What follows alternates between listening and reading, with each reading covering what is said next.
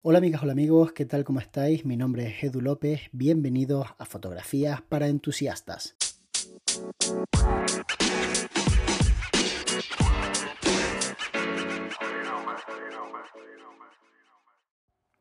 Hola Edu, ¿qué tal?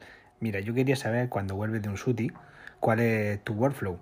Si cuando vas a una sesión de fotos ya vas con la idea hecha, si disparas con cautela o, al contrario disparas mucho y luego cómo seleccionas las imágenes, si sueles editar una a una o utilizas preset, ¿vale? Me gustaría que nos contases cómo lo haces desde que llegas del shooting hasta que la imagen se la entrega al cliente. Así que muchas gracias de parte de José Lajarín. Muchas gracias, José, por tu pregunta. La verdad es que al principio, cuando empecé a hacer fotografía, sí que disparaba muchísimas ráfagas y me volví a casa siempre con cientos y cientos de imágenes.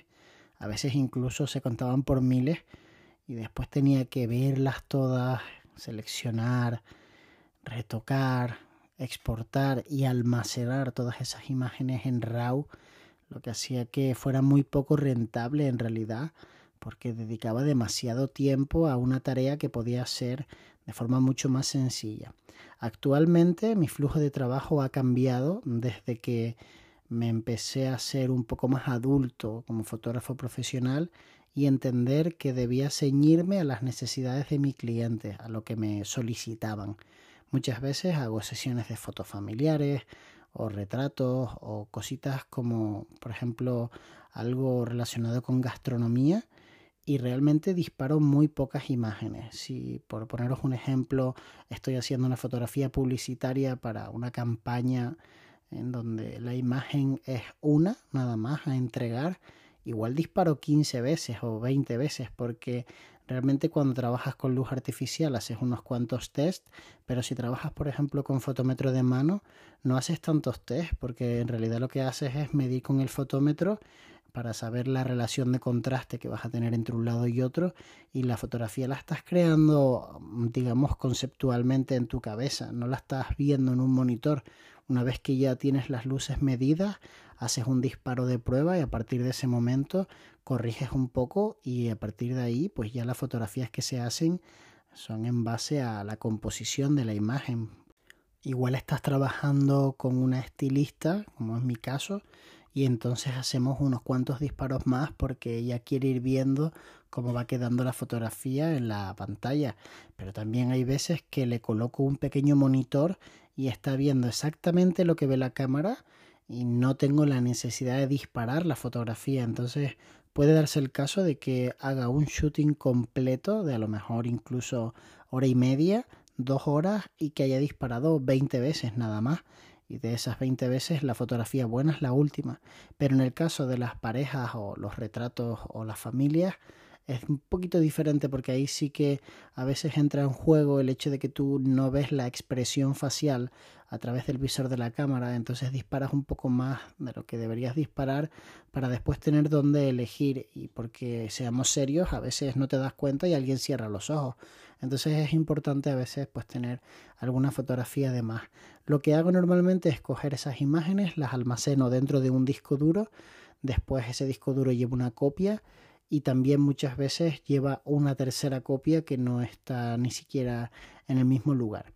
A partir de ese momento hago una selección, normalmente la puedo hacer o en Photomechanic, que es un software que visualiza muy rápido los thumbnails de esas imágenes RAW, esos pequeños archivos JPEG que te enseña la cámara en el monitor trasero, que son los que ve Photomechanic, por lo que yo tengo entendido, y ahí directamente puedes seleccionar e incluso puedes reencuadrar un poco. Te va a respetar esos ajustes cuando abras en Lightroom la fotografía. Pero otras veces lo hago pues precisamente en Lightroom y otras veces lo hago en Capture One. Hacéis mucho la pregunta de cuándo utilizo un programa y cuándo utilizo otro. Y os voy a intentar explicar cuál es mi razonamiento. Yo trabajo mucho más rápido con Lightroom que con Capture One. No sé por qué. Supongo que porque llevo mucho más tiempo trabajando con Lightroom que con Capture One.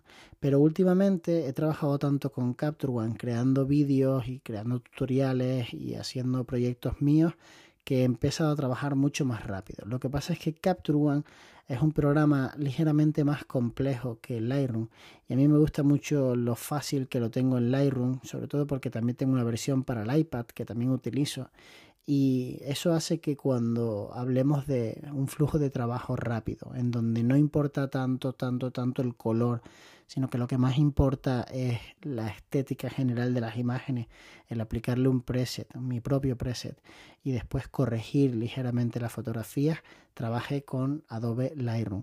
Y cuando lo que esté buscando es la excelencia, y abro comillas porque realmente yo creo que mis fotografías no son excelentes, pero bueno, intentar buscar, seguro que me entendéis, esas imágenes en donde has trabajado mucho más el color, ah, igual has creado capas, has trabajado la exposición por zonas, pues para eso utilizo Capture One.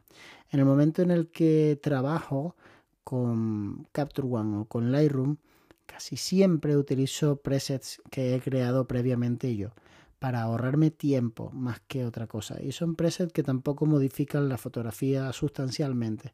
Lo que hacen es ahorrarme unos cuantos minutos de ajustes y después a partir de ahí termino cada una de las imágenes. Entonces voy bastante rápido, pero no es que haga un clic y ya estén las fotografías terminadas. Eso no ocurre prácticamente nunca. Tampoco edito por lotes. Lo dejé de hacer hace muchos años porque al final no eres preciso y acabas teniendo que entregar fotografías que no son del todo correctas porque llevan el mismo ajuste que otra fotografía que se parecía pero que no era exactamente igual. Entonces, una vez que tengo las fotografías terminadas, porque han pasado el proceso de selección porque han pasado el proceso de revelado del RAW, pues las exporto a JPG en un tamaño grande y en un tamaño más manejable, lo meto dentro de una carpeta y lo subo a Smash. Smash S M A SH es una plataforma que se parece mucho a la de WeTransfer, pero tiene algunas ventajas para mí sobre esta. La primera es que puedes personalizar el look de, digamos, lo que le llega a tu cliente cuando tú le das un link o cuando le envías algo a través de un enlace. Y además de poder personalizar el aspecto, te da la posibilidad de poner una especie de pequeño portafolio el que va rotándose las fotografías directamente con un texto y un link a tu página web. De tal forma que es bastante útil para que aquellas personas que te han pedido de repente un reportaje muy pequeñito o a las que les va a llegar tu reportaje fotográfico de un pequeño evento puedan ver parte de tu portafolio y tengan una posibilidad de ir a tu web. Son pequeñitas cositas, pero ayuda mucho, sobre todo cuando hablamos de intentar generar nuevos inputs, nuevas ventas sin demasiado esfuerzo, ¿verdad? Entonces, este tipo de estrategias son esas cosas que las haces una vez y te están dando rédito durante mucho tiempo. Entonces, imagina que vas a un evento, de repente te ha contratado una empresa de champán para documentar un pequeño evento y hay otras marcas involucradas. Y cuando a esas marcas les llega el link para descargarse las fotografías del evento, esas personas responsables van a ver tus imágenes dentro de Smash mientras se están descargando las fotografías del evento. Eso me parece muy útil. Después también lo que hago con Smash es poner el periodo de tiempo que yo desee, una contraseña si quiero ponerla y bueno, pues tener la posibilidad de mandarlo o de crear un link. Puedo hacer las dos cosas. Y a partir de ahí pues he terminado mi relación con el cliente. Esa es mi forma de trabajar normalmente.